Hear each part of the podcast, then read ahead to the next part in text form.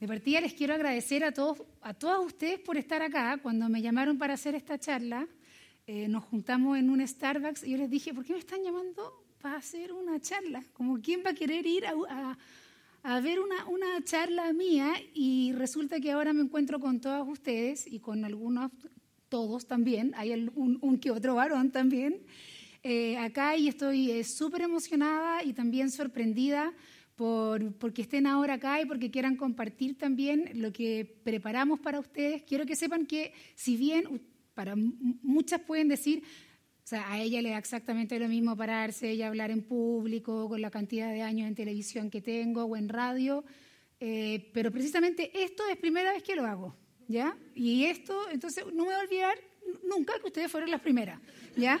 En este, en este tema, pero es contar un poco también em, precisamente eso, como los secretos de ser una apasionada como yo soy y cómo, cómo surgió esto, que si de alguna forma yo no lo busqué como tal, nunca fue mi propósito llegar quizás al lugar donde me encuentro ahora, sí tiene mucho sentido cómo se fue dando esto en mi vida. De hecho, es primera vez que ocupo esto y sí que me siento, mira, funciona el tiro. Ya. Cuando hablo de oveja, cocinera, tejedora, mamá, es porque ahí estoy yo, de chica. Sí, yo también caí en la chasquilla punk en su momento, cuando estuvo de moda, víctima de mis hermanas. Pero ahí también, esa foto, yo tengo en esa foto cuatro años. Seguramente eh, mi mamá eh, me tiene que haber puesto los palillos para la foto, pero era también porque esta era mi inquietud. Y desde muy chica yo vengo de una familia que les quiero mostrar enorme. Este es solo el lado femenino de mi, de mi casa, falta todo el lado masculino. Yo soy la menor de cinco mujeres. Eh, a mí me encantaría que estuvieran mi hermana porque lo máximo sería que ustedes dijeran cuál es la mayor, la, etcétera, y ahí estarían ellas viendo cuál es la mayor y la menor. Pero vengo de una familia de cinco mujeres, eh, bien, bien potente, donde eh, desde muy chica yo entré al colegio a los dos años, porque era demasiado mañosa y no aguantaba que mis hermanas se fueran de la casa. Y mi mamá me puso unos pañales, me llevó al colegio y dijo, aguántenla por favor, aguanten a esta criatura porque yo no la puedo tener más en la casa. Entonces, yo creo que soy de las pocas personas que estuvo 16 años en el mismo colegio hasta, y estuve mucho rato en el mismo curso hasta poder entrar y ser en el fondo de la misma edad de lo que correspondía que estuvieran ahí. Desde muy chica yo me empecé a dar cuenta de que mis hermanas eran, eh, y a eso voy a lo de oveja, no por lo de tejedora, por mucha relación que tenga, sino que porque eh, precisamente yo era la oveja negra de la casa. Yo fui la hermana que mis hermanas eran todas absolutamente destacadas en todo, tenían todo, mi, mamá yo creo que se quedaba como de pie en la premiación de a fin de año, porque se lo llevaban todo, como que no tenía que sentarse, eran súper aplicadas, eran como el orgullo de todos los profesores. Entonces cuando a mí el profesor me conocía, ay, qué rico, otra de María, y como a la segunda, tercera clase, ah, esta no es como la, como la otra hermana. No, esta no es así. Entonces, claro, si bien empieza a haber como un, reconocimiento mío, yo muy chica, dándome cuenta de que yo quizás no era tan aplicada ni tan destacada como mis hermanas, sí hay algo en lo que yo me empiezo a sentir una persona que tiene como un talento. Entonces, las primeras veces en que empecé a escuchar como, ¡ay, qué habilidosa la niña! ¡Ay, pero mírala qué lindo! Y era todo lo que tiene que ver con lo manual. O sea, yo cualquier cosa que yo hacía manual, me daba, cuenta, me daba cuenta que con eso yo estaba captando mucho la atención de las personas que estaban conmigo. Entonces dije, bueno, esta es la mía. ¿Y qué fue lo que hice? Me creí el cuento de que esa era mi área y la peleé en una familia muy tradicional, con hermanas con carreras muy tradicionales y yo, obvio, la rebelde. Entonces todas las hermanas, periodismo, arquitectura, entraban pero derechito a la universidad y yo ahí en la lista de espera y todo haciendo manda para que la lista corriera. Pero, pero siempre creí mucho en, que, en que ahí estaba lo mío. No, por, por más que lo intentara, yo no iba a funcionar en otra área. Y eso también es un mensaje que de repente nos hace, a ver, me pasa con mis sobrinas que algunas se ponen flojas y les dicen a mi hermana, ay, pero ¿cómo era Virginia, mamá? ¿Cachai? La Virginia siguió su instinto y ahora le va increíble. Tampoco se trata de eso. Tampoco se trata de eso, pero sí se trata también de quizás mirar a nuestros hijos y de que si, si en verdad tiene un, talento o es algo que le apasiona a ese nivel, tenemos que creer en ellos. Yo sé que en algún momento mi mamá debe haber dejado de creer en mí muchas veces, pero, pero, yo, pero yo creí en mí y, y con lo intensa que soy, yo luché con eso todo el tiempo. Después, es importante, no me quiero devolver antes, eh, hay, todo un cuento también en mi historia que yo creo que también determina un poco cómo yo soy ahora. Yo cuando solo tenía yo siete años, mi mamá 38 y mi hermana mayor 18, eh, murió mi papá. Entonces quedamos estas cinco eh, niñitas con mi mamá y se genera ahí también un, sistema como de, educación que yo principalmente em, que me gusta y que me gustaría también compartírselo a, mis niños. O sea, a, mí me crearon y me, educaron y me inculcaron un sistema de que yo me las tengo que arreglar por mi cuenta, independiente de con quién yo tenga al lado y de que esa persona que tenga al lado quizás me va a poder dar mucho. Pero yo tengo que ser capaz por mi cuenta. Por lo mismo que le sucedió a mi mamá en su momento, ella se quedó sola con estas niñitas y si bien mi papá al saber que iba a morir le aplanó un poco la cancha y el camino para que ella pudiera eh, avanzar más, más fácil eh, con, con su partida, sí nos crearon de esa forma. O sea, yo soy, yo creo que hay que ser, hay, que ser firme en ese sentido. A mí, eh, yo nunca me desperté a las 11 de la mañana. Irse a mi casa después de una fiesta era una lata para mi amiga. Te iban a sacar de la cama sí o sí a las 10. Y los veranos, perfecto, será tu verano, pero trabájame por lo menos un par de semanas. O si nos vamos a ir al sur, bueno, este año el trabajo va a ser pintar todos los individuales de toda la casa. O sea, siempre había que tener alguna responsabilidad. Y eso yo lo valoro muchísimo y quizás me lo inculcaron demasiado porque resulta que ahora ya no puedo estar quieta, pero, pero sí creo que es algo y que, y que, que la muerte de mi papá eh, eh, determinó muchísimo como eso en mí y en, y en mis hermanas.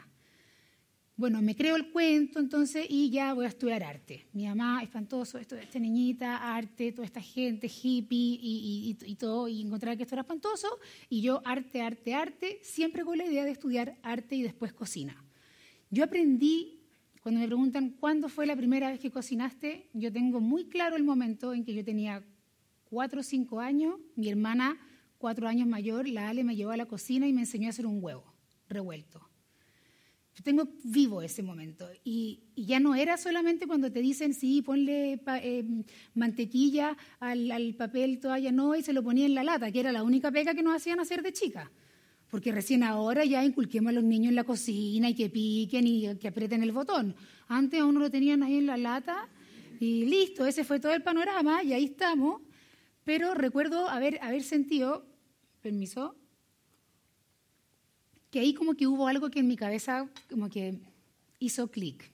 Era un huevo, tenía una forma con la que yo lo estaba viendo en ese momento. Recuerdo el, que, el desafío de romperlo sin que se rompiera entero de que cayera entero y sin que se rompiera eh, la yema y que quedara bien separada de la clara, cómo transformó la forma en, cuando entró en contacto con el calor, cómo después lo condimenté y cómo me hizo infinitamente feliz al comerlo.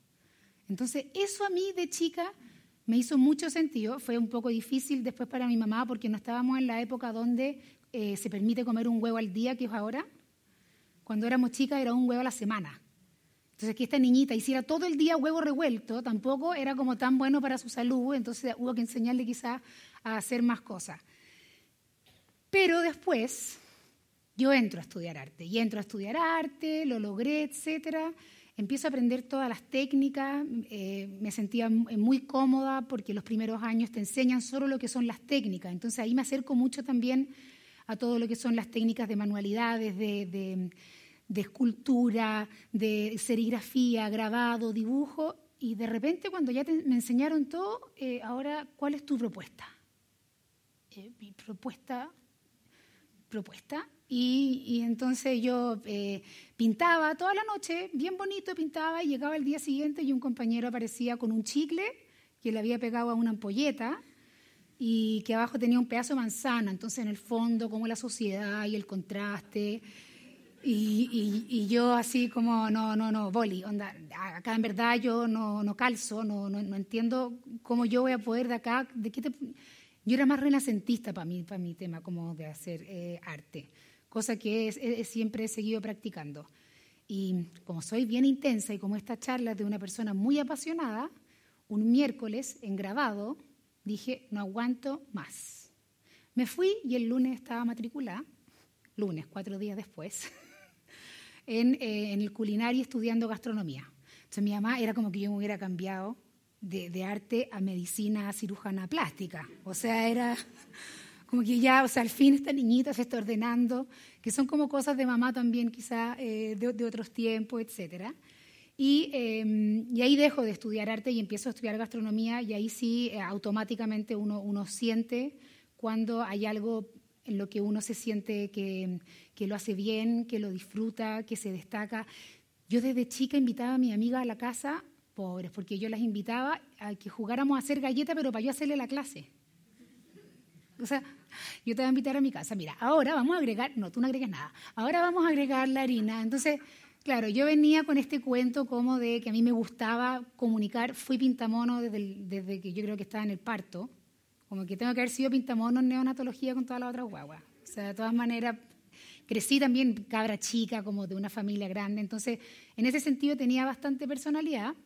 Y empiezo a estudiar mi carrera de cocina, la empiezo a disfrutar muchísimo, empiezo a darme cuenta de que, de que eso tiene mucho que ver con el arte, de que de alguna forma es una carrera que logra unir y compatibilizar muy bien cuáles eran, en verdad, las únicas dos áreas en las que yo sentía que me destacaba. Y eso es súper importante para mí transmitirles a ustedes. Usted, eh, todo lo que yo he podido compartirles a ustedes, que, sí, que efectivamente es real, o sea, lo que ustedes ven es real. Yo hago todas las cuestiones que subo, eh, yo cocino todos esos platos pero es porque son las dos cosas que yo mejor hago y que, sé hacer. O sea, yo no es que por otra parte yo estoy resolviendo unas ecuaciones, no tengo idea, yo no tampoco tampoco soy muy buena para leer, me encantaría, no tengo sentido de la orientación, o sea, hay muchas cosas que yo no tengo, pero he logrado elegir estas dos y aprovecharlas a concho. O sea, en estas dos yo me siento capaz y a estas dos yo le saco el jugo. Y ahí viene mi primer programa, pero ahí es importante también eh, eh, explicar que viene mi primer programa gracias a mi marido. ¿Ya? Y esta parte yo, tengo que hablar de él. Él está ahora acá y todo, no lo voy a hacer pasar, sería súper emocionante y todo lo que quieran. Y, y, podríamos vivir un momento muy lindo, etcétera. Pero creo que está súper de más. Pero, pero yo a él eh, me, eh, lo perseguí mucho tiempo para que él pues, quisiera estar conmigo. ¿Ya? Se los, quiero, se los quiero contar en serio, porque de, de verdad, o sea, si bien yo no había tenido mucho rollo en ese tema como en mi adolescencia, igual me había ido bien, como con los chiquillos, pero, pero a mí este me gustó en particular y no había caso que me pescara. Y yo hice mucho para que él me pescara. Mucho, por favor, invítame a salir. O sea, mucho cuando tu dignidad no existe.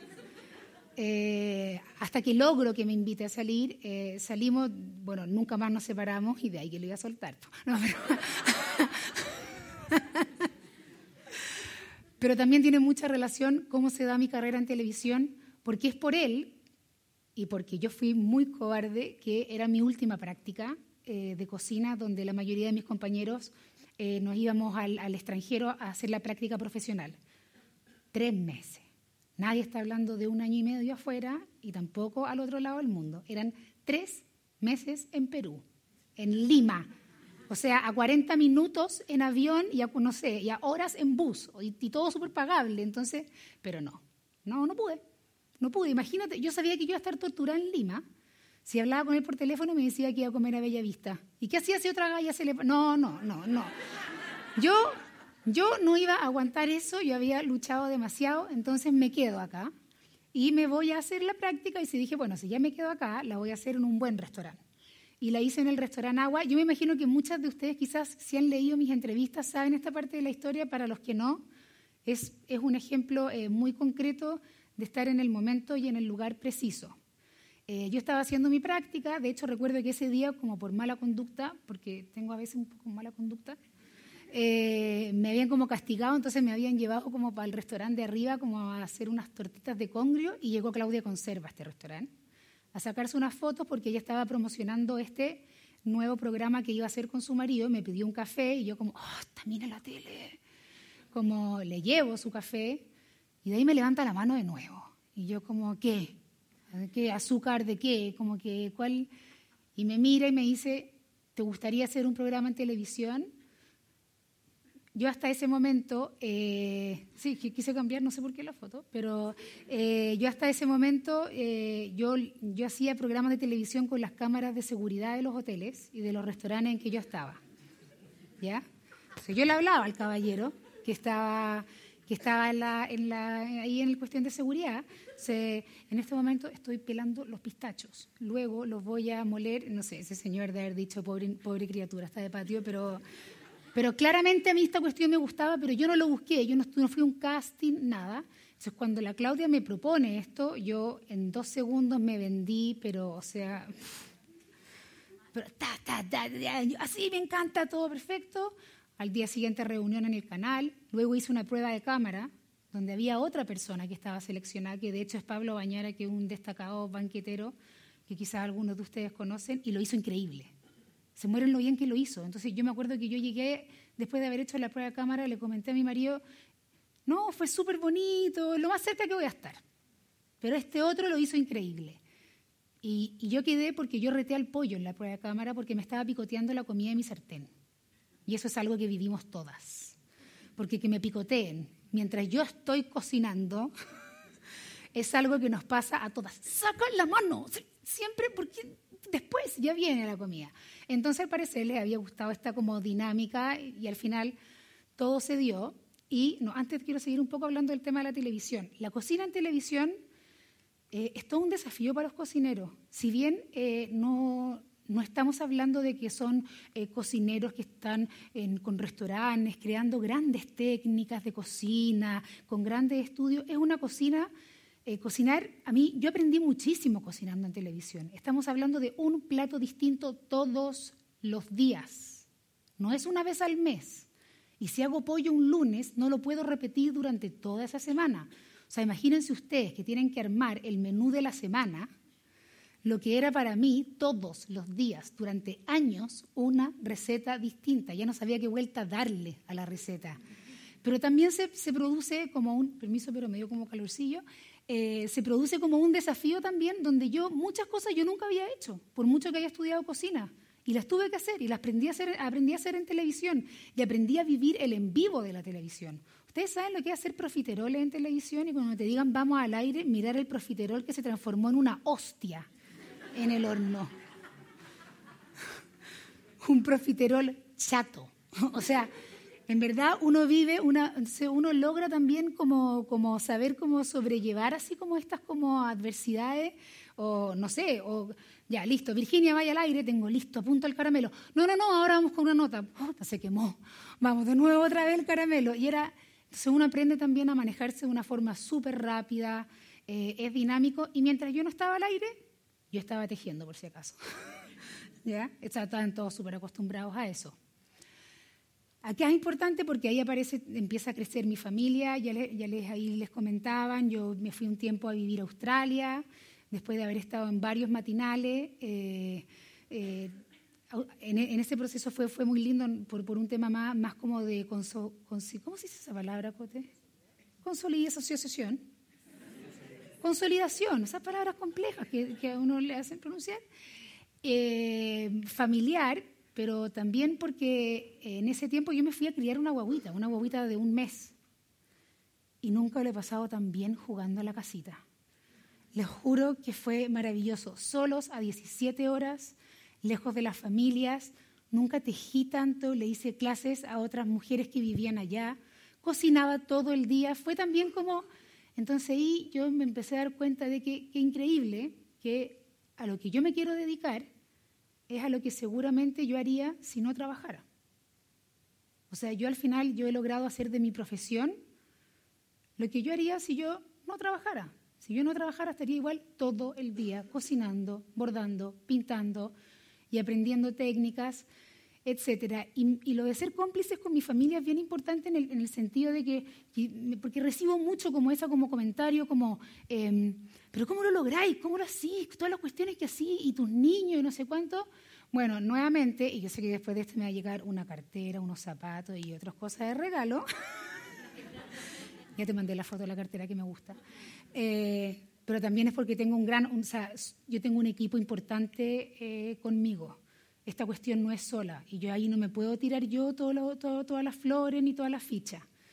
O sea, tengo un marido que me ayuda muchísimo en que tenemos una crianza en que estamos los dos encima de los niños. Yo creo que de los pocos papás, bueno, como cachó que yo no era matea, aparte también le conviene que su hijo le vaya bien, que yo como profesora, para, que los niños aprendieran las cosas no iba a servir, al niño no le iba a ir bien, él se hizo cargo de esa área. Entonces, en ese sentido, yo he tenido mucha libertad para poder yo hacer las cosas que yo quiero hacer por mí sola, como mujer, para yo sentirme yo profesional y que quizás no las podría hacer, porque, digámoslo o no, igual, por muy profesional que seamos, muchas de las que estamos acá, además de eso, tenemos que sumarle todo lo de los niños, todo lo de la casa, todo lo supermercados, o sea, la carga es mucho más grande sí o sí. Bueno, y aparte ni siquiera ustedes se deforman cuando tienen guagua, entonces ya, o sea, es, incluso más el desafío, pero de, pero de verdad que en el tema de, que soy cómplice con mi familia a mí me ayuda mucho. Yo trabajo en, un, en, en trabajo donde yo puedo llevar a mis niños. Entonces eso también cuando ustedes ven y dicen como, pucha, yo lo puedo hacer porque tengo la suerte de que puedo llevarlos, y si no tampoco lo podría hacer. ¿Qué mamá se puede llegar y desaparecer todo el tiempo del mundo si es raro no tener ese cargo de conciencia de no ver a nuestros niños? Entonces el hecho de poder yo también tener este, estos trabajos que me permiten llevarlo, hacen de que mi familia sea muy cómplice de todo lo que hago. Siempre digo, el peor negocio que yo podría hacer es separarme. Yo, oh, no, no, sería el, peor negocio, pero, pero claramente ha sido algo súper como genuino, como que he logrado poder compartir algo que tengo que es muy bonito, de lo cual estoy muy orgullosa y de lo que sin duda es lo más importante en mi vida, lo he podido también compartir de forma profesional. Y esa es mi familia. Falta el perro, eso sí, pero no lo quisimos eh, llevar, esa criatura chica que se va. Siempre están, siempre están juntos conmigo. Eh, la otra vez me preguntaban, ¿y tus hijos no, no, se, no se aburren de verte todo el día tejiendo? Y ya más adelante, cuando entremos en la parte del tejido, yo les voy a explicar por qué no se aburren de que su mamá esté todo el día tejiendo. Otra foto muy bonita, quería mostrarles esta foto porque la encuentro muy linda también, pero voy a aprovechar de tomar un poco de agua.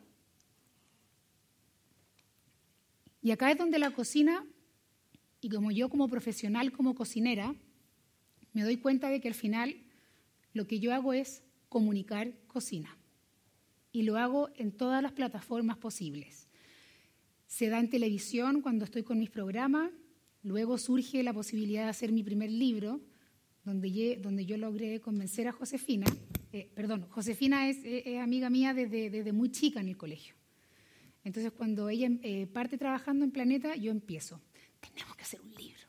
Tenemos, ay Virginia, ya no, como que no me tenía tanta fe, pues si yo ni siquiera era tan conocida como... Y yo la hinché mucho, mucho tiempo hasta que logramos hacer nuestro primer libro, que fue Momentos, que, y ahí empezamos entonces con esto de los libros, que también ahí me voy a detener un poco más adelante de lo que significa em, el tema de cómo comunicar cocina a través de los libros. Está en televisión y ahora me sorprende muchísimo que también pueda estar en radio. Todos sabemos que en la cocina están en juego todos los sentidos y eso es importante que lo tengan en cuenta el momento de cocinar. ¿ya? Cuando uno está cocinando, claramente le vamos a dar mucha más importancia al olfato. El olfato es el, primero en, hacer que nuestros jugos gástricos en el fondo empiecen a funcionar y que nos dé hambre. Por algo cuando estamos cocinando o entramos a una casa y se están haciendo galletas, es como que te digan te amo. O sea, ese olor, o yo me acuerdo en los matinales, cada vez que hacía algo con tocino, se llenaba, se llenaba el set. Era como ir un puro animalito como yendo hace olor. Está la vista, por supuesto, está el tacto, el gusto, pero está el oído y el oído es clave. Y el oído a mí también me avisa en la cocina si es que una preparación va bien o va mal. Y eso es súper importante que lo tengamos en cuenta, porque si te dicen dorar, dorar tiene que sonar, tiene que haber ese sonido en el sartén. No me sirve si es que uno no espera que ese sartén esté caliente con ese aceite para hacer un sofrito si es que no se está dorando. Cuando hacemos un risotto y hay un momento en que ingresa el vino para poder controlar y regular la cantidad de almidón en este risotto, tiene que sonar ese sonido. Ese sonido me, indica que voy bien encaminada. Entonces, por ahí está la audición, pero esto ya, y esto a mí me ha sorprendido en estos últimos dos años que hago radio y hablando de comida, que simplemente hablando de comida se pueda generar hambre y ganas de comer en otra persona. Y eso yo encuentro que es, o sea, cuando yo doy mi receta en la radio y me llegan unos WhatsApp como, ay, cállate, estoy muerta de hambre, eh, es realmente increíble. O sea, estamos trabajando con un solo sentido, que es, lo, que es capaz de lograr que a nosotros nos den ganas de comer algo. En el caso de los libros, yo, como no soy la mejor lectora, yo los libros los compro así. Es la foto. Es la foto, es esa imagen que me dice que yo quiero comer esto.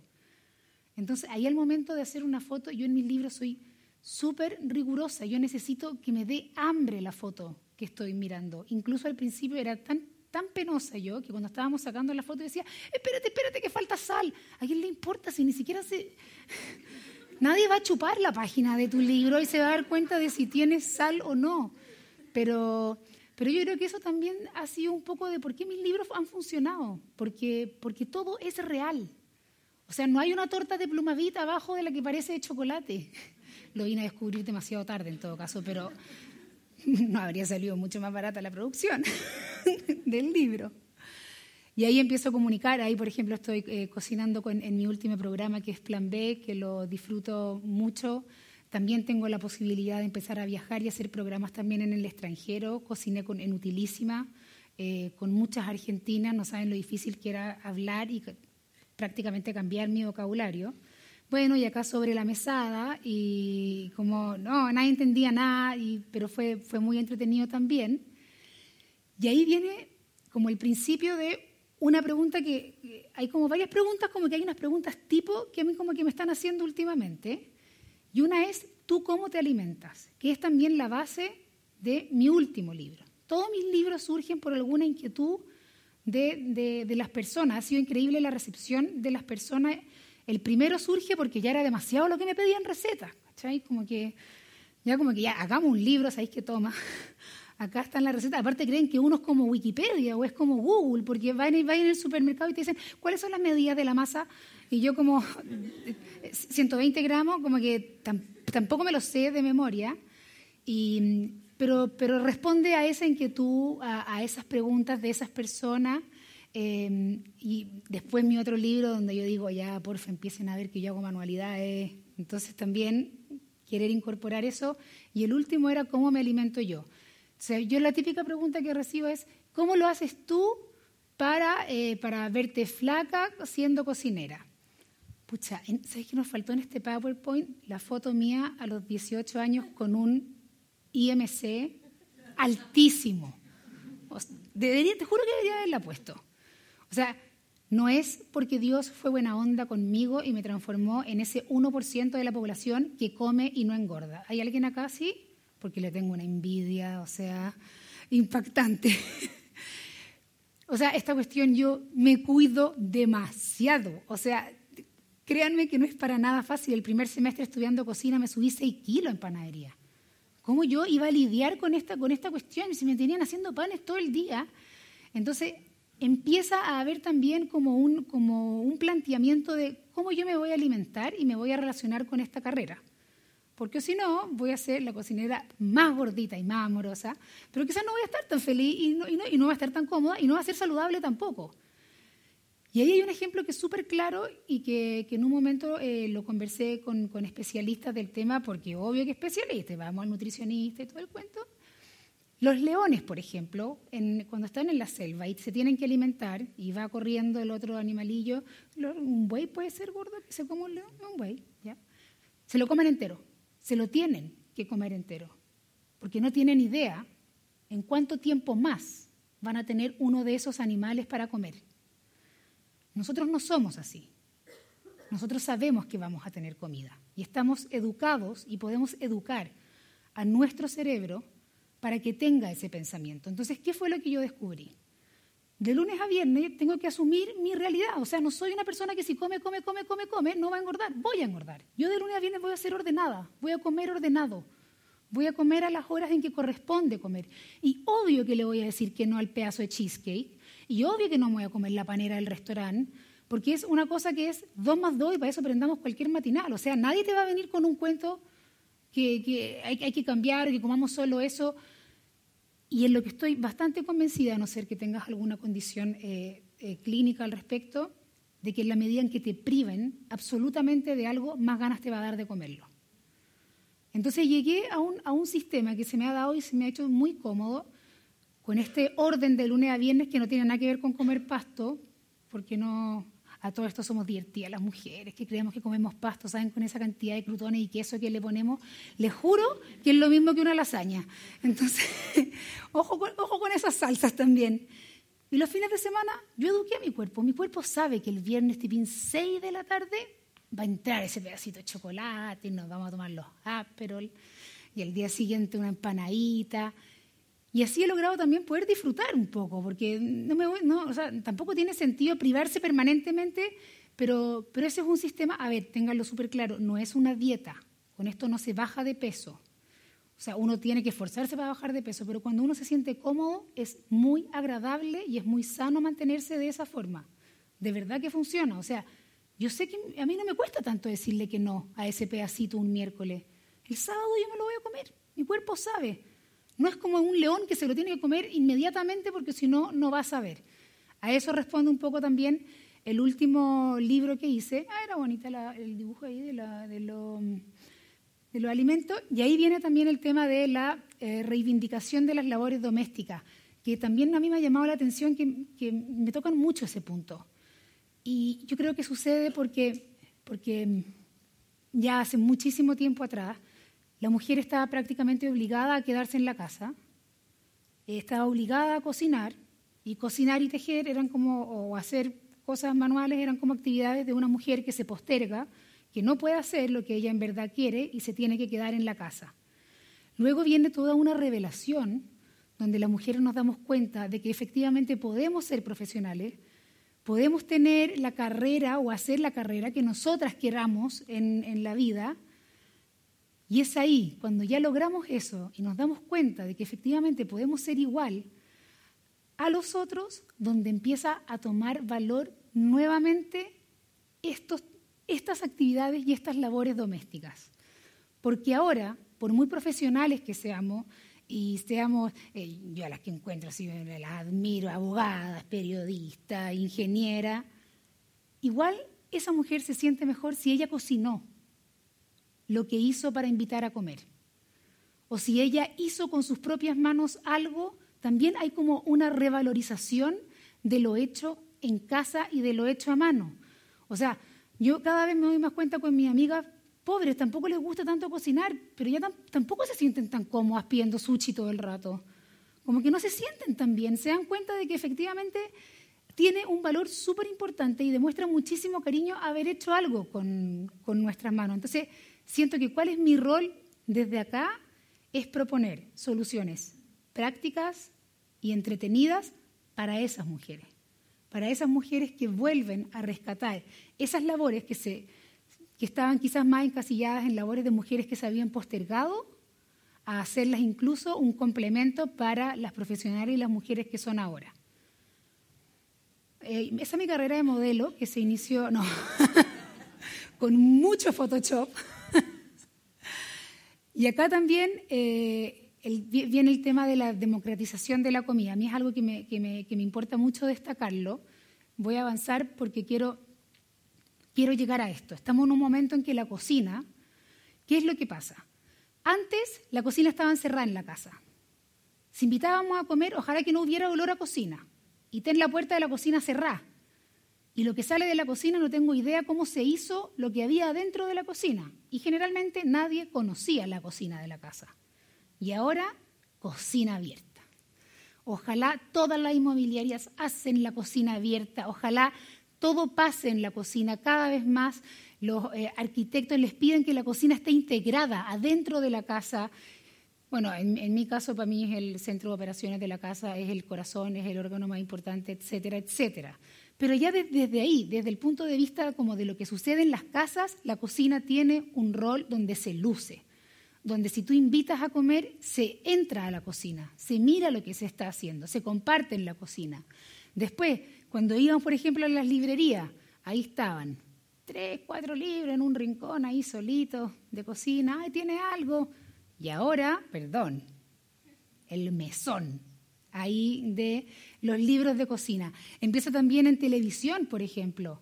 Teníamos que algunos programas de televisión, ahí aparece eh, Jamie Oliver, que sí, a todos nos gustaría ser Jamie, eh, y empiezan a aparecer todos los programas de televisión y de todo tipo, desde el sofisticado, el que come cosas raras, el que hace cosas cercanas, o, el, concurso de cocina, el cable. Entonces empieza a haber también mucha, mucha información.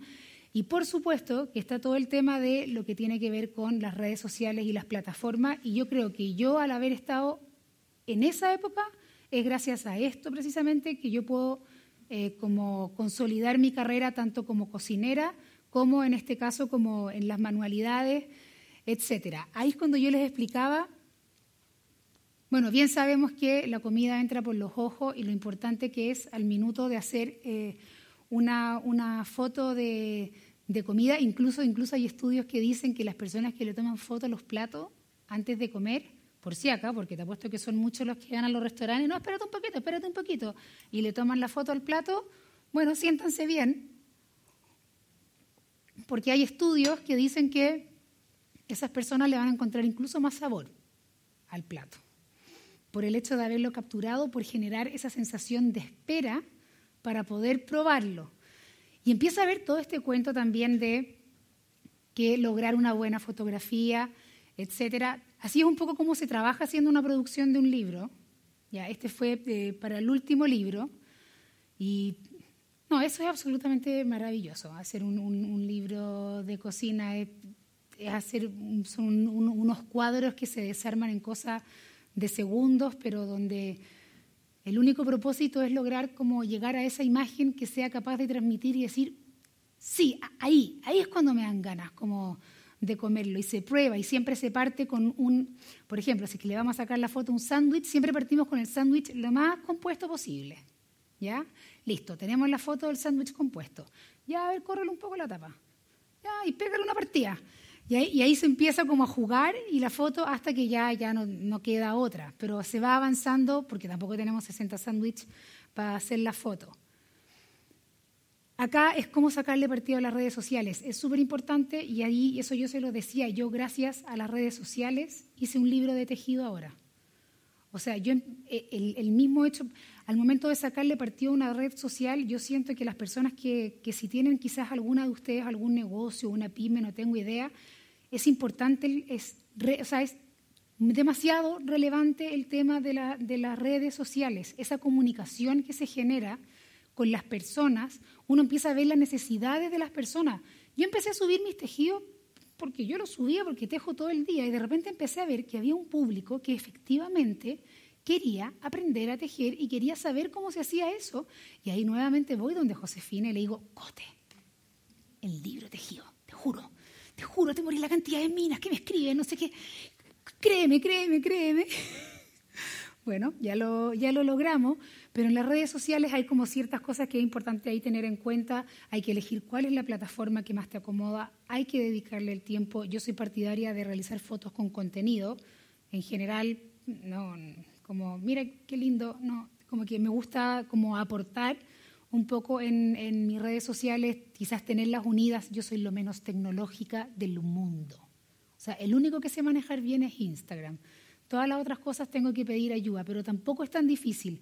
Pero sí creo que es importante también, eh, importante tener, en el caso de tener algún negocio, poder darle como fuerte a alguna de las redes sociales. Y ahí aparecen los foodies, que es este término que nace en el 84, que son como todos estos aficionados de la cocina y es divertido, porque si ustedes, ustedes siguen cuentas de comida en Instagram, ¿cierto? Son divertidas la cantidad como de foodies que hay y el tipo de foodie que son. Entonces está como el cazador de sabores. Entonces este es el que como que te mezcla las cosas raras y te muestra que está comiendo una cosa distinta. Y siempre está subiendo como la última chupa del mate como en, receta. Después está el foodie a la última que sabe el último restaurante que abrió y esta es la última picada y acá pasa esto, etcétera. Y te comparte el último libro. Bueno, el televisivo, que está todo el rato copiándole a cualquier programa eh, de televisión y que ocupa todos los hashtags posibles de eh, todos los programas de televisión. E, este, este, yo también a veces soy un poco, pero igual me da risa, que es como el, healthy, que es como el sano. como chía, antioxidante, quinoa, maqui, té matcha, como que ya, todo muy, muy saludable, mucha comida de, de ave que nos hace muy bien. Después está el social, que es el que le gusta compartir a dónde está, todo el rato. Entonces, acá en él, vaco, ta, foto. Acá en él, y están todo el rato compartiendo los restaurantes. O el especialista, que es el que se concentra en un tipo de comida y está todo el rato seco para el sushi, sube solo fotos de sushi. O para los, para los sándwiches y a puras fotos de sándwich. Y es divertido porque uno también, a mí me da risa, es increíble. Yo, yo siempre digo, dime cómo comes y te diré cómo eres. Y eso es tan cierto. Yo me fijo en los restaurantes. Por favor, fíjese cuando vayan con su amiga o en familia a los restaurantes. Cuando le empiezan a pedir al mozo. Entonces, al tiro, parte uno. Y esta ensalada, ¿le puedo sacar los camarones y cambiarlo por pollo? Ah, ya. Y, y si puede ser sin ajo, y si en vez del pollo le ponemos tomate, esa persona es una persona jodida, una persona regodiona, corta. O sea, y, es su personalidad tal cual. Después está también el, el, el, que, el yo, digamos. Yo voy a hacer lo que quiero. Quiero salmón al tiro, listo. De una, ya como que no la pienso tanto, soy listo, quiero eso. Después está la persona la que yo le digo que es como el catador de sabores. Oye, a ver ese, ese qué rico ese pollo, ¿ah? Y el que te picotea el plato, que claramente no a todos nos gusta que nos anden eh, picoteando el plato de ninguna manera, y así también uno empieza a ver cómo, cómo se van comportando también las personas, cómo se alimentan. Hay unos que comen lentitos, generalmente son siempre flacos, para que ustedes se den la cuenta. Otros, otros que son como los Usain Bolt para comer. Como que te juro que no hemos partido y de repente ya como que el plato como que se agotó. Pero el peor de todos, que la otra vez yo pensaba, el peor de todos cuando van a comer a un restaurante, sí o no, que es cuando tú vas con tu pareja, una amiga, no tengo idea, y, y el, el otro se condorió, se pidió un plato malo y el tuyo es lo máximo. Y el otro que está comiendo está todo el rato con esa cara de, qué lata, ya sabes que cómete la mitad, pero que te juro que no puedo disfrutar mi plato, se veo todo el rato que estáis sufriendo con tu plato y lo único que querías es comerte el mío. Eso es lo peor, cuando el otro se equivoca y uno le achunta a su plato. Pero es entretenido ver cómo se comportan las personas. Y, oye, se puede hacer el mismo ejercicio con los garzones, eso es genial el garzón que uno le tiene miedo, como señor, ya filo, tráigame lo que quiera, como no. Chuta, perdón si no tiene corvina, ¿qué, quiere que me traiga? O el que es yunta, como que se sienta contigo, como.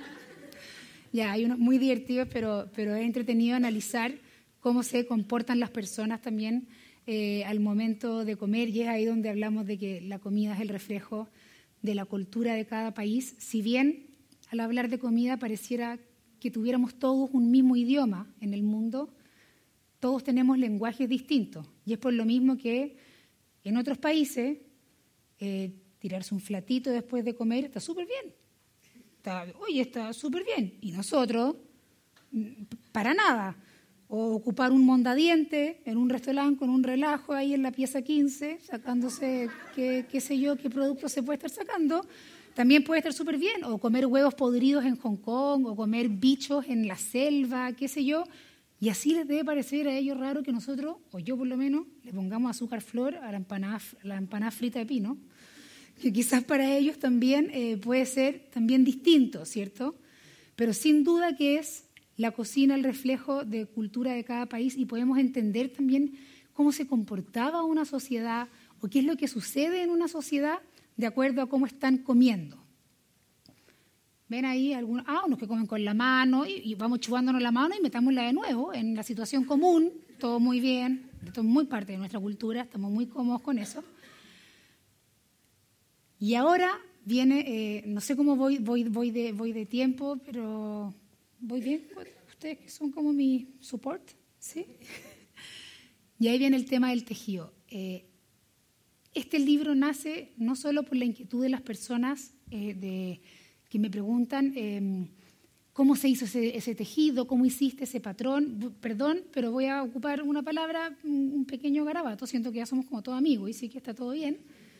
Pero la pregunta que más me hacen últimamente es, ¿y vos cuándo descansáis? ¿Cuándo chucha descansáis? Que es como la pregunta que más me hacen, ¿ya? Yo la única forma de poder hacer todo lo que hago es gracias al tejido. O sea, el tejido para mí no es un trabajo más, o en qué momento lo hiciste, pero cómo lo terminaste tan luego. Es precisamente porque fue haciendo ese tejido con el que yo me relajé y me dio la energía para hacer todo lo otro que hago. El tejido es, a ver, eso si quieren, eh, como que lo podemos, no, no es necesario, pero no, no, a mí me, quiero detener en, el tema de, del, eso soy yo, de lo que es la lana terapia. Y bueno, yo he tejido, ya veían la foto, desde muy, muy chica, y en los momentos más importantes de mi vida, buenos y malos. Acá el caballero me regaló el anillo de matrimonio porque yo iba enojada en el auto porque se me había quedado el crochet. Eh, o sea, imagínate lo insoportable que estaba. Yo en un auto de copiloto sin tejer soy imbancable. O sea, no, no, no sé, tengo que voy a empezar a, bordar el asiento, no tengo idea. Y, me, comenta y me dice, ¿me puedes pasar mi chaqueta? Y yo, un humor muy simpático en ese momento, eh, le digo, ay, ¿qué? ¿Acaso me tenía el crochet en la chaqueta? Ay, está el anillo, casi me muero. Y, así el, tejido me ha acompañado en, momentos súper importantes. Es la mejor compañía que uno puede tener. Me acuerdo a mi primera hija, cuando yo estaba a punto de tenerla en la clínica, en preparto, haciendo unas florcitas a crochet celestes que después estuvieron en un vestido de ella. En, en la universidad me dejaban tejer. O sea, yo, así si ustedes me preguntan como cuál sería mi sueño al final de todo esto, es poder llevar el tejido a los colegios. Yo estoy convencida de los beneficios que esto puede llegar a tener en las personas. Si alguna quiere sacar el tejido ahora, lo encuentro en el máximo. Yo habría sacado el mío, pero, pero estoy acá. y ahí, eh, y ahí por, por, muy lindo que sea el tejido, todos, todos venimos de una historia con el tejido. A todos nos tejieron un chalequito cuando éramos chicos, o regalamos un tejido, eh, todos hicimos un pompón, todos en nuestra época escolar le cortamos los guantes a los dedos del... A los, guantes de lana para sentirnos más taquilla, o, a ese primer pololo le tejimos una bufanda sintiendo que era un regalo especial, o cuando nos fuimos de la casa, cuando ya no estábamos con nuestros papás, nos llevamos esa mantita tejida de toda la vida, o sea, el tejido está unido. Y ahora, caballeros, cualquiera de ustedes que en este momento esté diciendo, y ahora me están hablando del tejido, quiero que sepan que Einstein se decía que tejía para calmar y ordenar su idea, o sea, el más cabrón de los cabrones. Y sí que les puedo poner algunos ejemplos más contemporáneos como Russell Crowe, Kurt Cobain y otros bastante hermosos también. Pero, o sea, este cuento ya créanme que está saliendo el tema de, eh, de lo que es solamente como la imagen de la señora o las abuelas, precisamente por esto. Porque pasan todas estas cosas mientras nosotros estamos tejiendo. Se podrá ver como una actividad, porque siempre dicen, ya, pelemos, saca el tejido. Bueno, sí, estamos incluso generando comunicación y estamos promoviendo que haya comunicación entre nosotras, porque a diferencia de lo que les comentaba al principio, que me decían, ¿qué piensan tus hijos que estés todo el día tejiendo? Bueno, ¿qué piensan los niños que están todo el día diciéndole a sus mamás, mamá, po, mamá, suelta el teléfono, pero mamá, pues te estoy hablando? Y la mamá está así. El tejido no separa, el tejido une. Yo tejiendo, yo le pregunto a mi hijo, ¿cómo te fue en el colegio? ¿Cómo, cómo estuvo tu día? Todas las noches con mi marido vemos la serie y, yo estoy perfectamente al tanto de lo que está pasando en Game of Thrones en este momento, gracias, gracias al, tejido. Pero suceden cosas mucho más importantes, o sea, es una meditación, es el momento donde nosotros podemos, a ver, es el, el movimiento repetitivo, permanente, el contacto con la lana, al mismo ritmo en que vamos punto por punto, es un mantra. Así de simple. Y es un mantra que nos calma, que nos relaja. Es como rezar el rosario. O sea, tiene tanto, tanto, tanto beneficio a nivel, a nivel eh, cerebral. Yo digo que es como el personal trainer del cerebro. Y es gratuito. Y no, no, no ir gimnasio ni ninguna de esas cosas. Y lo otro, que ser lanaholic, está mucho más bien visto que ser eh, zapaholic y todas las otras cosas que uno es. Porque yo en mi casa los zapatos los entro escondidas, pero las lanas no cuando me las compro. Por si acaso, el zapato ahí, lo churruco en la cartera, no, me fue regio. Pero, pero cuando llego con las lanas, entro pero feliz con mis lanas. A mí nadie me va a mirar feo por haber comprado exceso de lana. O sea, es algo que es una terapia, que es sano, que hace bien el autoestima. Es automáticamente se está mejorando nuestra autoestima. O sea, seamos grandes tejedoras, no tan buenas tejedoras. Hacer un cuadradito de lana, la satisfacción que produce. Yo lo hice, o sea, yo le enseñé a tejer a mi marido y te juro que avanzó dos líneas y yo sentía que me decía, no puedo creerlo, lo acabó esta weá. Como, en, verdad, o sea, en verdad eso es algo que tiene, es simplemente para mejorar nuestra calidad de vida. No tiene otro propósito que mejorar nuestra calidad de vida. Es mucho más, este libro es mucho más que un libro de tejido. Es, es un libro que nos está dando una forma de poder también estar mejor en el mundo en que estamos. El tejido tiene algo muy bonito, lo leí justo antes de, lanzar el libro, cuando pensaba de qué les iba a hablar. El tejido tiene la, la particularidad de que le podamos poner mute al entorno. ¿Se dan cuenta lo increíble que es eso? Poder elegir bajar el volumen a lo que hay alrededor de nosotros, en el mundo en que estamos, poder estar llenos de miles de estímulos, de ruidos, qué sé yo, en la locomoción, y uno teje y uno pone el volumen que quiera a lo que está sucediendo. Y eso yo encuentro que es, o sea, es eh, absolutamente magia. La Anaholic. La Anaholic, de hecho, todavía esa no la tejo. La tengo como en uno de los 600 canastos de mimbre que tengo repartidos eh, por mi casa. Y acá también nos podemos ir a mi centro de estudios que tiene sede en Dubai donde, no, pero es importante también decirles números, a la gente le encanta escuchar los números. O sea, de hecho, hace, un tiempo se hizo un estudio en, la Clínica Mayo, yo encuentro que es como decir como Clínica Mayo es como ya, no sé, nunca he estado en la Clínica Mayo, pero parece que es lo máximo. Las personas que tienen alguna actividad manual, que realizan alguna actividad manual o alguna actividad plástica con las manos, tienen un 73% menos de posibilidades de sufrir enfermedades que tengan relación con la pérdida de memoria, por ejemplo. O sea, así de importante y de relevante es. Todas las que estamos acá, tejedoras, no se nos va a olvidar ni una, pero ni una se nos va a pasar. Pero eso también es súper importante. Y ahí también se hizo un estudio en Inglaterra. Ay, me encanta, ahora sí que me siento como en una charla, como... Bueno, 3.500 eh, y arrojó que más de la mitad declaró que efectivamente las hacía más felices tejer y que si tejían incluso en grupo, incluso eran más felices. O sea, tejer en grupo incluso nos hace más feliz, por algo que las culturas ancestrales se juntaban a tejer y, estaba, y estaban tejiendo ese telar todos juntos en esa tribu, porque se lograban traspasar los conocimientos, contar las historias, poder unirse, sentirse parte. Para el ser humano poder ser parte de una sociedad es algo relevante y muy importante también. Y el tejido provoca eso. Entonces, no me vengan a decir que mi cabro chico le da lata que yo esté tejiendo. Claramente que no. y ahí decían que mientras más tejían, de hecho, porque de acuerdo a la frecuencia era, el resultado decía, las que tejen una vez a la semana, las que tejen tres, o las que tejen todos los días. Y efectivamente el resultado de este estudio arrojó que mientras más tejían, más felices se sentían. Ahora, por eso cuando viajo con mi marido, ¿lleváis el pasaporte? Sí. ¿Lleváis las tarjetas? Sí. ¿Y el crochet lo lleváis? Como, porque si no, te juro que me devuelvo.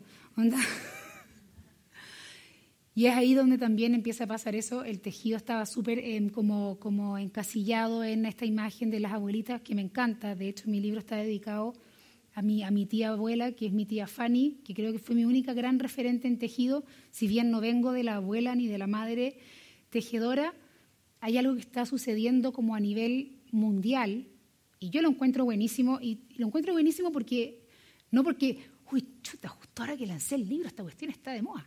No, porque las personas lo estén haciendo. Da lo mismo si es por moda, si, es bacán que el hipster teja y que sea cool, no tengo idea. Es porque hace bien. Esto hace bien, es bueno para nuestra salud. Y surgen en países que nosotros siempre miramos, como Nueva York, como Londres, los knitting cafés, imagínense lo entrete, que son estas cafeterías maravillosas, ultra honderas, donde te puedes estar tomando una cerveza, compartiendo con tu amigo y a la vez tenés una oferta de lanas y tejen y se, y se comunican o te pides un cafecito. O sea, yo encuentro, para allá vamos chiquilla, tenemos que tener, que tener uno de esos. O hay movimientos a nivel artístico, o sea, está eh, también el urban knitting, donde se empiezan a tejer partes importantes de las ciudades. Ese surgió como en el 2005. Fueron un grupo de gringas que partieron haciendo eso y empezaron a tejer parte del mobiliario de, de la ciudad. Entonces, en verdad esto ya en serio está dejando de ser como, porque claramente, no sé, todas las que tejemos, ay, qué lindo, le está diciendo el gorro a la tetera. Sí, sí, sí, sí, el gorro a la tetera. Ay, qué lindo, el sombrerito con el papel confort. Como que siempre se, se, quedaron en esa y claramente hacemos muchísimo más que eso. Aparte, encuentro demasiado lindo tejerle un, un sombrerito a la tetera, en todo caso. Lo encuentro precioso. De hecho, después... Eh, por no sé, por lo menos el, tejedor que yo más sigo y admiro, y que si quieren después eh, véanlo ustedes, eh, se llama West Knit, de tejido, West como W-E-S-T, Knit de tejido, y es un tipo joven eh, de Ámsterdam, y es lo más hondero y lo menos abuelita tejiendo, o sea, es... Esta cuestión en verdad estamos en un momento donde el tejido va a empezar a tener una fuerza importante. Y yo si bien y bueno, estos son los knitting cafés, pues imagínenselo entrete. Kurt, Russell. Encuentro lo máximo que ahora sea cool tejer. Un tipo buenísimo. En vez de estar todo el día mirando el teléfono, está todo el mundo pegado al teléfono. Tejer eh, no, nos une, no tiene ningún problema. Podemos conversar, podemos compartir y a la vez también relajarnos y calmarnos etcétera. me imagino que muchas de ustedes se sienten como identificadas quizás como cuando se juntan a tejer, etcétera. Pero mm, más allá también, y ahora para finalizar también, em, me importaría decirles como, y es un mensaje así como un poco emo, pero entiendo perfecto eh, si es que alguno no quiere aprender o se siente que está negado, por ejemplo, en el caso de lo que es el tejido. En el caso de la cocina, Ahí sí que voy a ponerme súper eh, Ratatouille, la película El ratoncito de Disney. En verdad, todos pueden cocinar, solamente los valientes se destacan. Al que no le gusta la cocina, perfecto, da lo mismo, no cocines. Pero si te gusta un poco, todos pueden cocinar. Y en el caso, que es lo que he hecho yo también con mis libros, yo con mis libros, al final es acercar, es acercar la cocina a las personas es dejarla de que sea ese cuento que está con unos profesionales vestidos con unos trajes y unas probetas y, cocinando con nitrógeno líquido, que me encanta que estén y encuentro increíble, mientras más mejor, pero es algo que todos podemos hacer. Y en el caso del tejido, si a alguno de ustedes no le interesa aprender a tejer, no lo aprenda. Yo se lo recomiendo, usted se lo pierde, pero, pero sí enseñémosle a nuestros hijos. Yo por lo menos tengo tres niños, la mayor acaba de cumplir ocho eh, le enseñé a tejer hace dos semanas porque antes se frustraba demasiado, porque no lo estaba logrando. Y yo siento que le acabo de regalar lo mejor que le puedo regalar. O sea, la va a acompañar toda su vida. O sea, es una compañía que va a tener para siempre. En el auto, en el taco, eh, cuando el doctor eh, no se demora en atendernos, en cualquier parte pueden tejer y van a recibir todos los beneficios. Una foto con mucho Photoshop, hay que decirlo. Hay que decirlo, importante reconocerlo. Pero, y eso es lo que decía antes, con mis libros yo busco acercar simplemente las cosas que yo hago, acercarlas a las personas. Muchas, muchas gracias.